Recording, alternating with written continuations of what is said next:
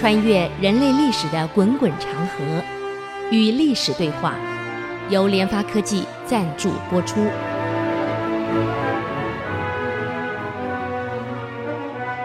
这里是 IC 之音竹科广播 FM 九七点五，您所收听的节目是《与历史对话》，我是刘灿良。上礼拜我们介绍了这个弘治中兴，就弘治的改革。那么他接受了这个刘健跟徐溥的建议，呃，刘吉被留下来，而且还当了个这个首辅宰相啊，真的是留级。我们以前读书的时候啊，功课不好会留级。我因为记得我初中的时候呢，初有七个班，那以前是中班、校班、中校仁爱心义和七个班，到初二剩四个班，到初三的时候剩三个班，难怪升学率高嘛。刘吉，我想这个名字取得真好，难怪他留下来了，没有被抓哈，这是刘吉啊。这个刘吉啊，为了表现自己的诚意，也表现自己呢真正在悔改，所以刘吉啊对皇上呢做了一件事，他揭发了一大批当年成化年间劣迹斑斑的官员。贪污腐败、强占民女、强占民田，哎呀，这样的人，他把这一大批官员的证据全部列出来，因为他们一伙的嘛，当然知道嘛，全部列出来，就这样一大批官员完了，还有当年还有一大批的冤案、假案、错案。啊，你想。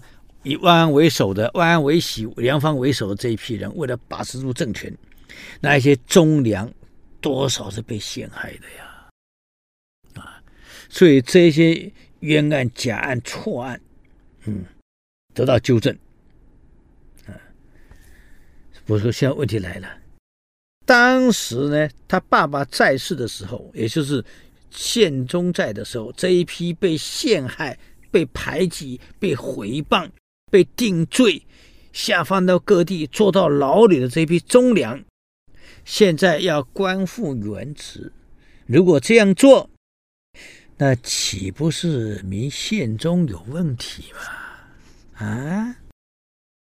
所以，这个这个孝宗啊，找来了这个刘健跟徐溥。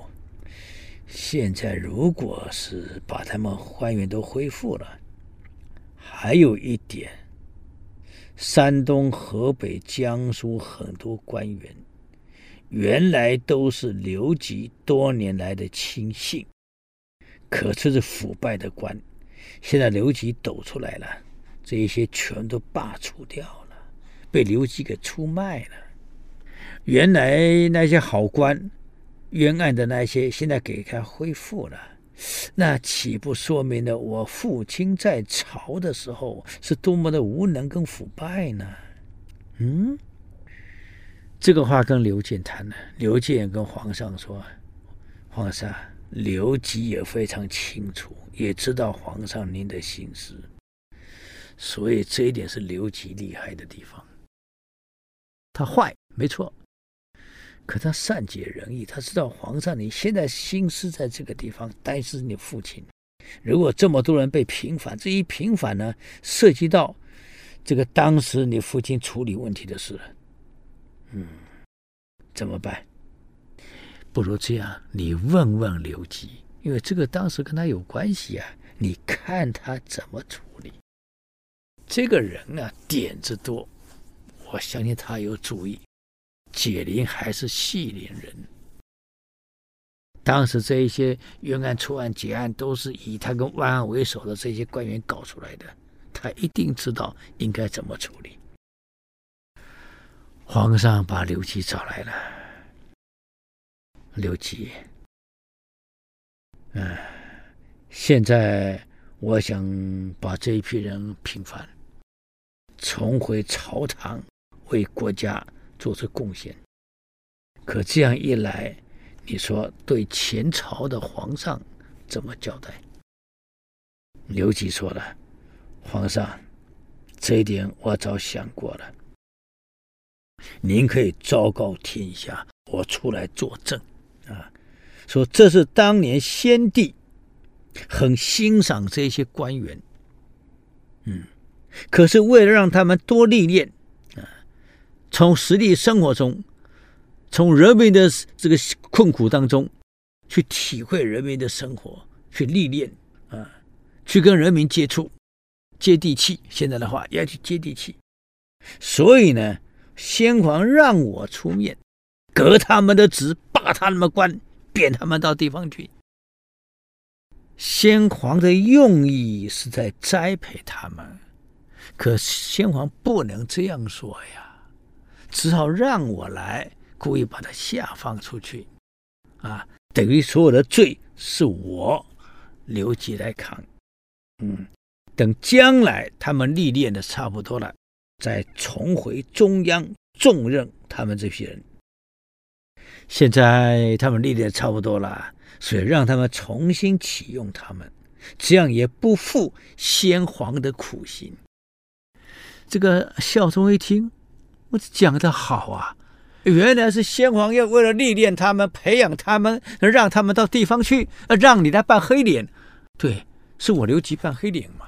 你就这样宣布不就结了吗？先皇不但保住了他的贤能的这个名望，啊，而且这一批人回来后对先皇没有任何的怨言。原来先皇在栽培他们，这多好啊！哎，我们现在看起来这刘吉这个大马屁精啊，还拍的这个朱佑樘、明孝宗满心欢喜呀、啊！你讲的真好啊，各位多棒！你看。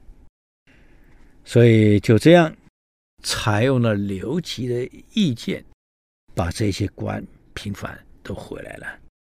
啊，现在这个朝中的这些忠良也都回朝了，整个朝廷是欣欣向荣的。啊，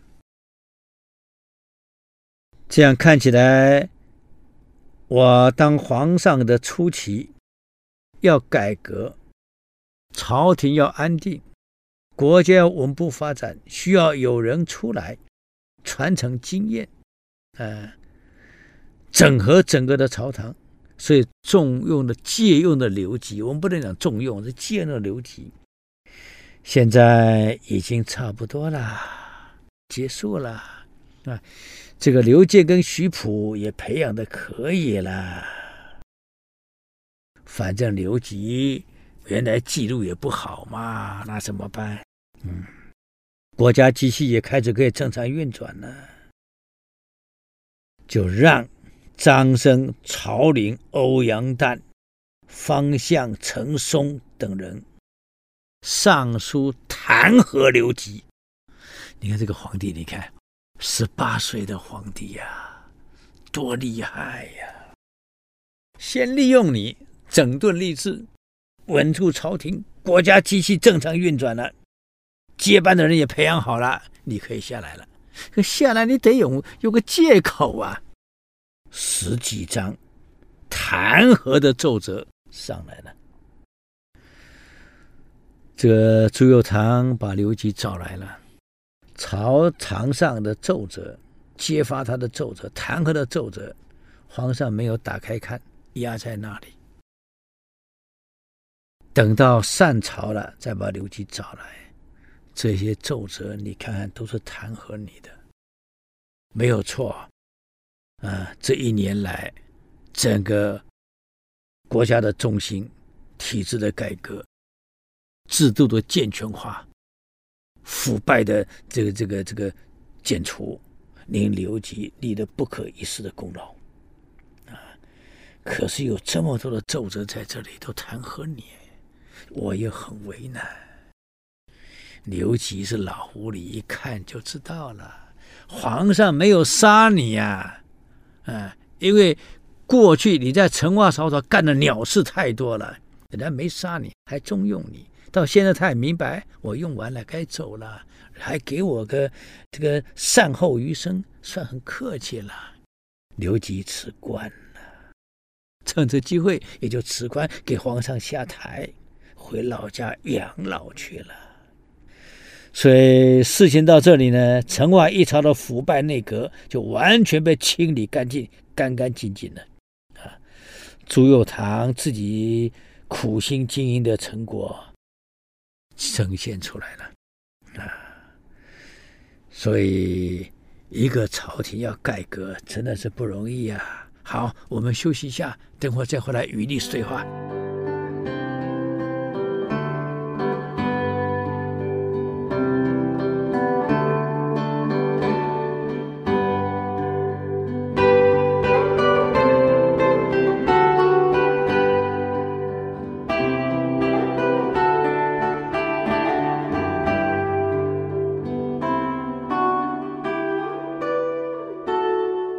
欢迎回来与历史对话，我是刘灿良。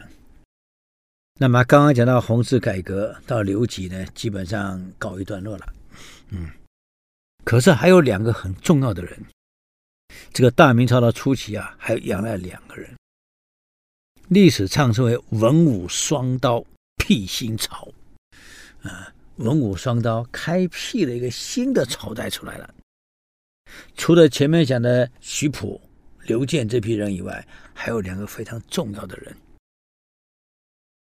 一个叫王树，一个叫马文生，一文一武，所以叫文武双刀嘛。嗯，我们都很了解，在企业界干过，在政府机构干过的，当过领导都知道，做一个领导要成功，管理经营要成功，一个人是不可能的，他一定有治理坚实的团队。所以，这个团队的好坏就直接影响到这个领导人他的领导跟他的管理到底成还是败。我们看美国这个这次疫情为什么搞成这么这么糟糕，搞得一塌糊涂。我们可以看得出，这个 Trump 的团队真的很糟糕。第一个变动太快，第二都是酬庸，他选举的酬庸。你看看我们当年八零年代这个 Reagan 当上美国总统的时候，他是个唱戏的演员出来的，坦白讲本身没有什么能耐，可是他所用的团队非常厉害，嗯，所以往往一个领导人啊，能力好不好还不是绝对重要，重要是他那个团队重不重要，那个团队能力好，德性好，肯定绩效会出来。现在我们这个老兄徐溥的团队呀、啊，就我们在历史上写的，除了徐溥、刘建以外，文还有王树，武还有马文生，最重要的还有一个历史上呢开了个玩笑，叫李公谋、刘公断、谢公游，啊，李公谋就是李东阳，很有谋略；刘建我们刚刚讲过了，叫刘公断，做事非常果断，啊，他因为。皇上从太子时代就混在一起了，所以对皇上很清楚，皇上也尊重他，啊，而且谈得来，大小事都找刘建商谈。毕竟他从小就跟他在一起的，就好像这个宪宗从小是万喜儿带大的万贵妃，所以对他绝对的依赖。我们上次各位讲过了，心理学有个很重要的研究，人类一辈子追求安全、信任、自尊。那你想想看，刘建是从小我陪着你太子，当然对刘建有安全、有信任、有自尊。只是不幸的是，明宪宗的安全、信任、自尊是建立在一个居心叵测的万贵妃身上，而反过来，孝宗是建立在一个忠良又有能力的刘建的身上，结果当然不同了嘛。嗯。所以人交人，凤交凤，老鼠交的朋友进大洞啊！你看我们交哪些朋友？你跟哪些人在一起？所以心理现在心理学讲同才影响力。我们的自己的孩子好不好？只要看看我们孩子交的朋友，大概就知道了。如果我我我们的孩子交的朋友都是有德性的、善良的啊、专注的，那我们孩子一定是好的。我们孩子教的都是黑道的，杀人放火的，你说我们孩子会好到哪里去？物以类聚嘛。所以孝忠从小是跟刘建这样的人在一起，跟徐普这样的人在一起，你说他会坏到哪里去？不可能。那么这个另外还有双刀，这两个人帮这个洪世朝给稳住的，一个叫王述，一个叫马文生。在明孝宗继位一年之内，经过一番彻头彻尾。啊，完全的整顿以后，大整顿，官场吏治走向清明。他不断只是改革文官啊，你要晓得朝廷有兵部啊，兵部也管军事啊。既然朝廷整顿干净的，军队也跟着整顿了。所以明朝到了明孝宗的时候，军队的士气又恢复了。啊，等于在。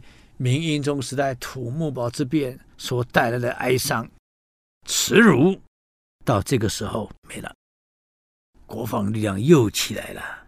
嗯，所以从明英宗以后，从明英宗、明景帝又回回到明英宗手里，再回到明宪宗，整个明朝是侵蚀在黑暗当中。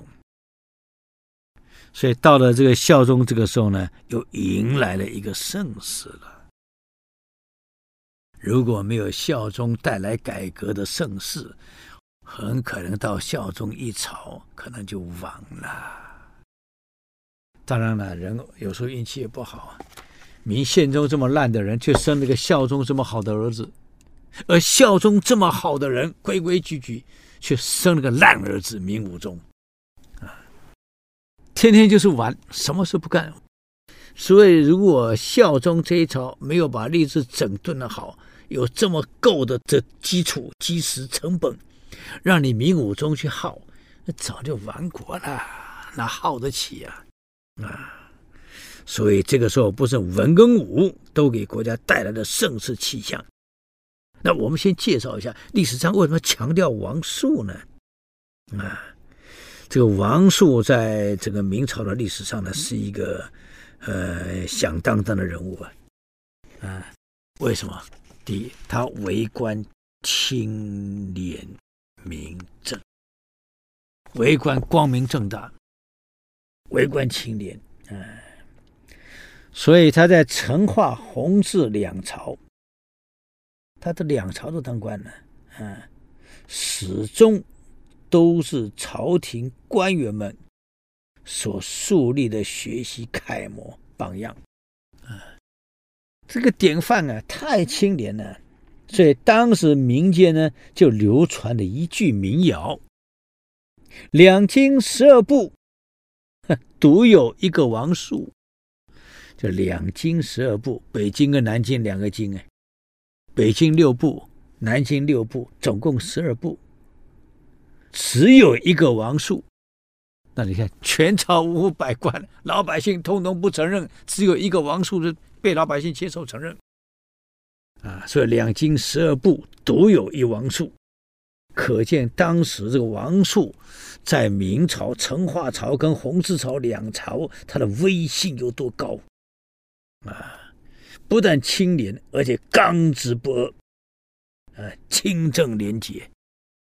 这个人真的是不容易啊，各位啊，一个好官啊，啊，所以王述这么好官啊，那老天爷对他也照顾啊，他后来活到九十三岁耶。王叔，古人寿命活到九十哪有那么多啊？都是三四十、五六十就完了，人家活到九十几岁呢。王叔这个人啊，不但刚正不阿、为官清廉，还有个很大的特点。胆识够大，别人不敢管的事，他敢管；别人不敢承担的责任，他敢承担。你看，如果你手下有这么样一个人，他敢干、敢承担，嗯，敢管。你手下如果有个这样的人啊，那恭喜你啊！然后他又为官清廉，恭喜你呀、啊！这个组织能够不发展吗？当然发展。王述是在二十五岁那一年考上进士，嗯，考上进士以后呢，当官了，人家还是科班出身的，正统出身的啊，不是传奉官，拿着那种邪魔外道来的啊？所以他有能力，呃，有很好的学识。考上了以后呢，就留在京城担任大理寺的审案笔录。大理寺是负责审案的，类似现在的这个司法院啊，在审案。那么在审案期间呢，他发现大理寺有很多案件漏洞百出，草菅人命，怎么办？我们休息一下，等会儿再回来与历史对话。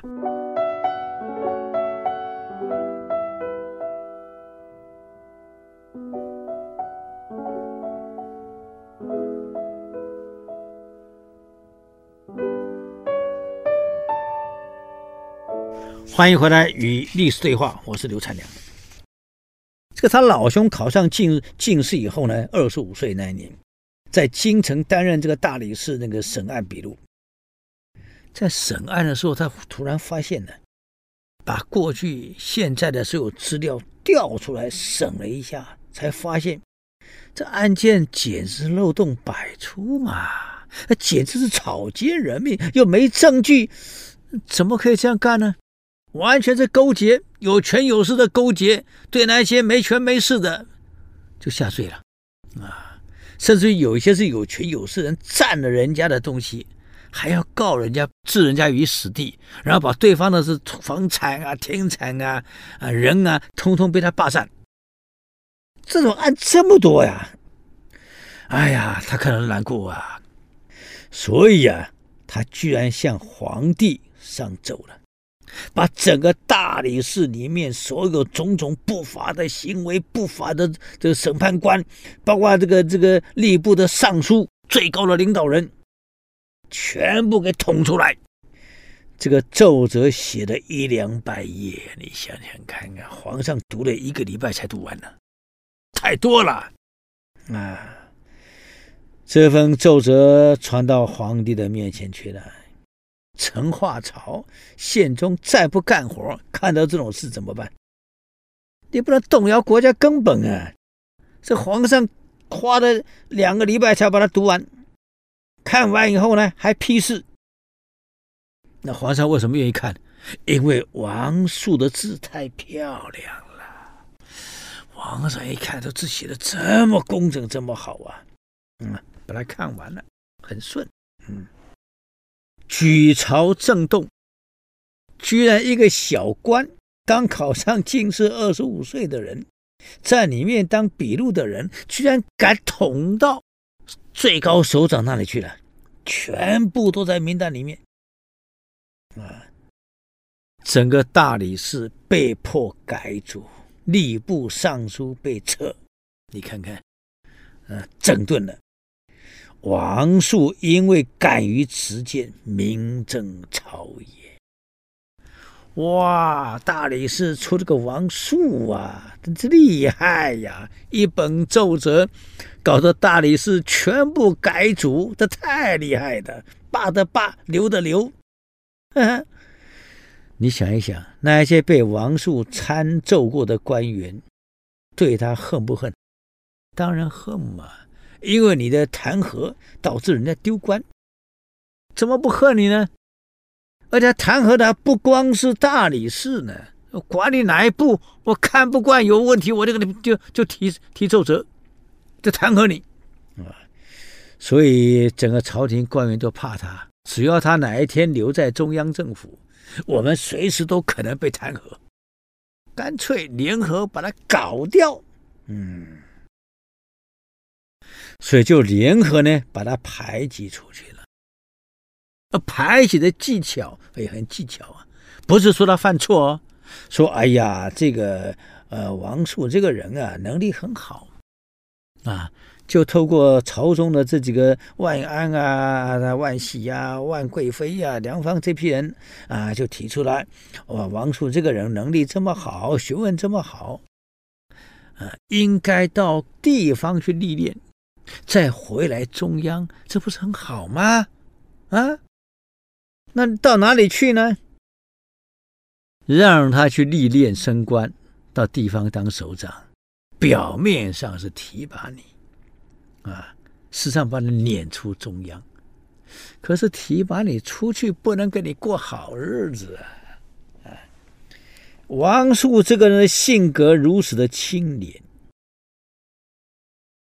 素来扬州以美女天下闻名，这个明宪宗又好色，每年都要新选美女从扬州选进来，一年要选二三十个进来，啊。那你想想看，王树的个性怎么可能给你推荐？不可能 啊！再加上扬州是富裕的地方，富贵之乡，在明朝是很富裕、很富贵的地方，让你去那里看的这么多钱、这么多美女、这么多富贵，要把你腐败掉。等你腐败了，那不就有腐败的把柄了吗？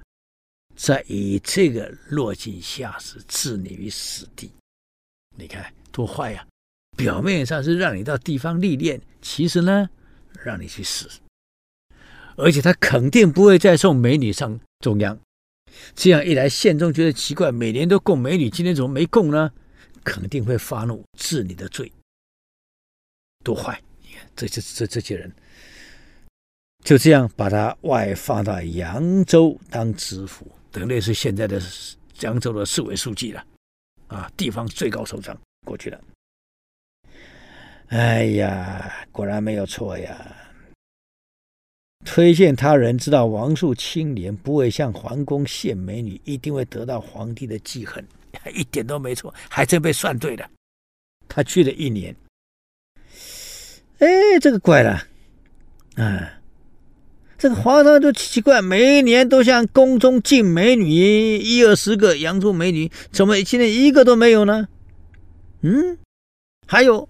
每一年都有像宫中像万贵妃这样的送礼啊、送钱啊、送这个，今年扬州一毛都没有送。好色的明宪宗不见扬州美女发怒了，勃然大怒：“你这个扬州官不尽责啊！啊，后宫这些人又拿不到呃送礼啊，腐败的东西，钱财没拿到，呃，弹劾他了。这个很有意思啊。”他没想到，这个老兄啊，到了扬州，他知道扬州富裕啊。那富裕的原因在哪里？盐运中心，盐，盐是关麦，扬州它是盐运的一个中心，也是粮食转运中心，也是丝绸转运中心，所以税收一定很多。可是因为当时贪污腐败的很严重啊。王树这个人，我们刚讲过的，非常的刚正不阿、清廉正直，胆子又大，别人不敢管的我敢管，别人不敢做的我敢做啊，别人不敢得罪的我敢得罪，怕什么？所以一到扬州啊，铁腕治理盐运、漕运、粮运，严格整顿。还有税收整顿，对那些失职的官员砍了好几个。过去最高首长是有生杀大权的，砍扬州大治啊，老百姓高兴啊，从此不用被这些官员官员腐败，哎呀，收红包贿赂呀，被勒索呀，从此不用了，也不够美女了，父母高兴啊，我女儿安全呐、啊。可是好色的明宪宗等不到美女，心里不高兴啊！贪婪的朝中大官怎么没有送钱来，也不高兴啊，啊！童颜他了，啊！马上就弹劾他。嗯，皇上很生气，要将王树捉拿归案。可是奇怪，这个皇上也很好玩啊，去翻王树在扬州的所作所为。本来要缉拿他归案的啊，没有上贡品，没有上美女啊，就一翻开一看，王叔上任才一年多呀，虽然没有交美女，没有交这个贿赂品，可是上交国库的税银比去年多了一点五倍，本来一百万两，现在两百五十万两，多了一点五倍出来啊。嗯，这个皇上很有意思啊。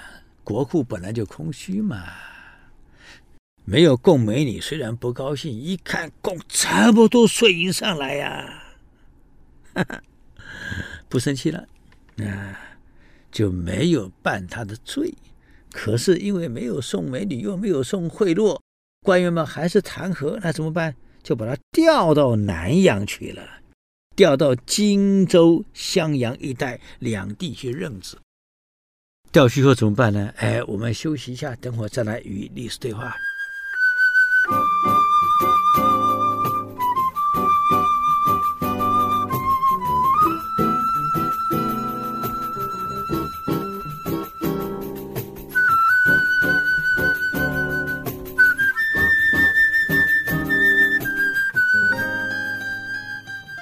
欢迎回来与历史对话，我是刘灿良。刚刚讲到这个王树呢，得罪很多人啊。现在从扬州又把他调到什么南阳啊，调到襄阳啊，反正调处调。那为什么调这个地方？因为这个地方啊，正好是流民聚众造反，造反了。等于每个王朝到末年都有流寇啊，就是饥民。饿得不得了，穷得不得了啊！孟子讲的对呀、老百姓过什么日子？岁丰则勉强度日，岁凶呢，则上不足以侍父母，下不足以畜妻子。啊，父母嘛，老人家流离失所呀，客死他乡啊，沟里都是尸体呀。老百姓穷到受不了，就造反了。他老兄呢就被调到这里当官，当父母官。为什么？哎，让你过去，我看你有多少能耐，搞不好就被杀了。嗯，没想到王树到了之后呢，他开始处理乱世。他处理乱世呢，不是去杀饥民，造反的饥民。是先把那些贪官污吏地方的恶霸、财霸、地霸。这种四霸，贪官的是官霸，勾结当地的黑道恶霸，勾结当地的财霸跟地霸大地主，这样鱼肉人民，把这些人抓的全砍了，再把没收的钱财分发给百姓安顿下去，就这样。不到一个月，乱平了，老百姓不不造反了，我安定了啊！从这个以后啊，完蛋了，王树变成了平乱专业户。这个成化朝，成化一朝，哪里有动乱，他调到哪里当父母官；哪里有动乱，有流寇，哎，老百姓反了，调去当父母官。嗯。所以他是整个成化朝啊，外放在外面时间最长、调动地点最多的官员。嗯，而大部分调去的地区都是老百姓造反的最偏远的、最荒凉、最穷困的地方。这要换成一般的官员啊，肯定四处送礼，到处请托，麻烦调到好地方。可王树这老兄啊，哈哈，欣然接受，行李收一收，哈，就去了。一到那里，就是大刀阔斧的实行改革。当地只要的人，只要听说王树来了，大家都知道完了，老百姓就高兴了。哎呀，王树来了！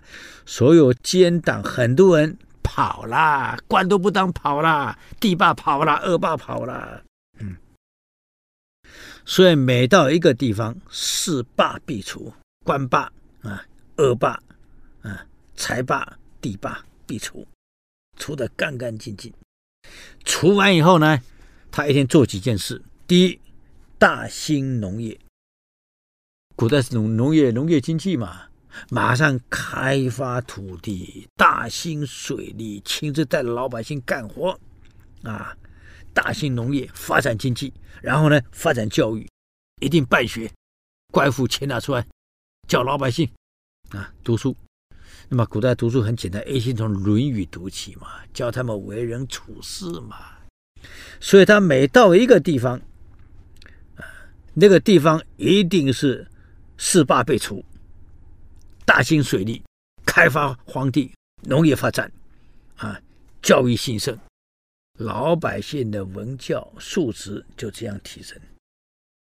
所以他们被调去的每个地方都是刁蛮难治的不毛之地。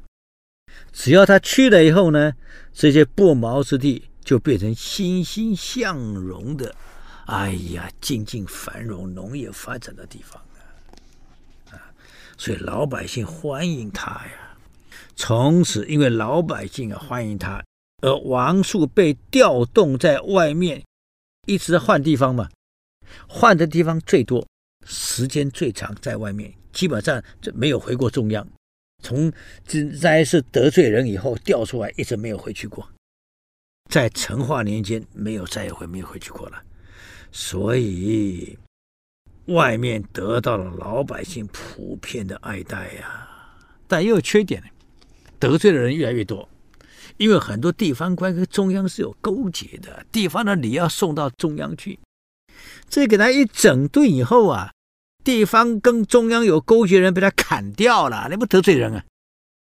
而从此又地方的这些好处不再送进中央了，不给中央的腐败官员勾结了，所以得罪人也越来越多啊！尤其是朝廷朝外的重量级的权贵，嗯，不管你王树在外面做的多好，你休想给我回中央，一回中央。我们中央倒霉，都要被你弹劾光了。所以他辛辛苦苦在外面，你们猜他留了多少年？总共工作了三十几年。啊，这三十几年就在全中国各地各荒凉的地方、贫困的地方啊调来调去，一直到了明孝宗继位。啊所以你可以看得出来呀、啊，他是从更早就已经调出来了。到了明孝宗继位的时候啊，这位老兄已经七十三岁了。你把七十三减掉二十五，多少？他在外面几年？你看，可怜啊！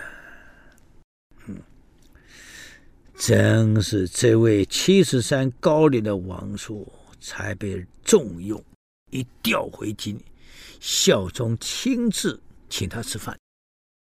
哎呀，王爱卿辛苦你了，七十三了，皇上才十八岁呢。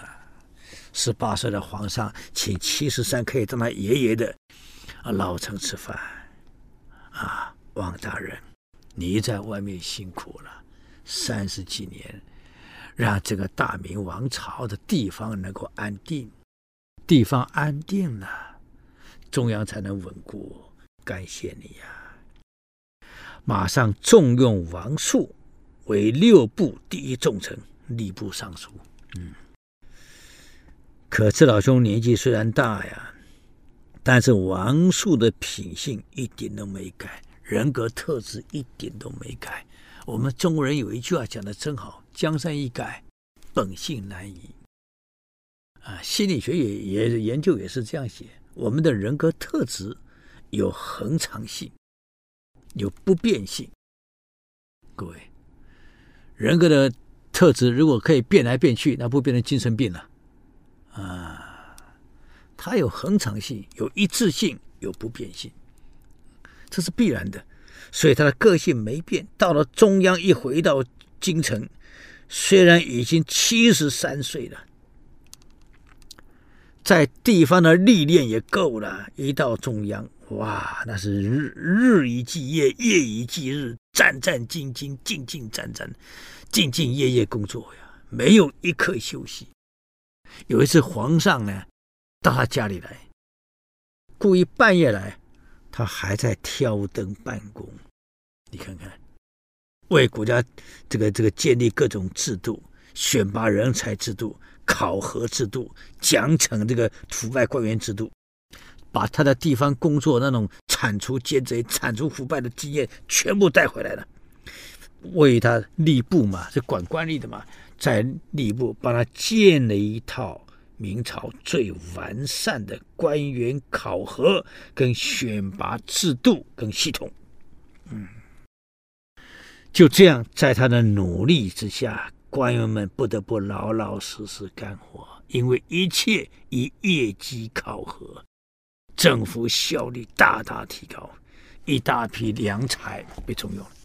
皇上很高兴啊，所以一直到他老了，啊，才让他退休回家。他回到故乡以后没有休息，在故乡办学，继续教书啊，一直到九十三岁辞世为止。所以王树在明朝上是一个了不起的好人啊啊！好，我们今天给各位呢就介绍到这儿啊。对我们的节目呢，如果有任何建议，欢迎到 ICC 网络网站上留言。我们的网址是 triple w 点 ic 九七五点 com。我是刘灿良，谢谢各位，我们下周再见。以上节目由联发科技赞助播出。联发科技邀请您同游历史长河，发现感动，积累智慧。扩大格局，开创美好幸福人生。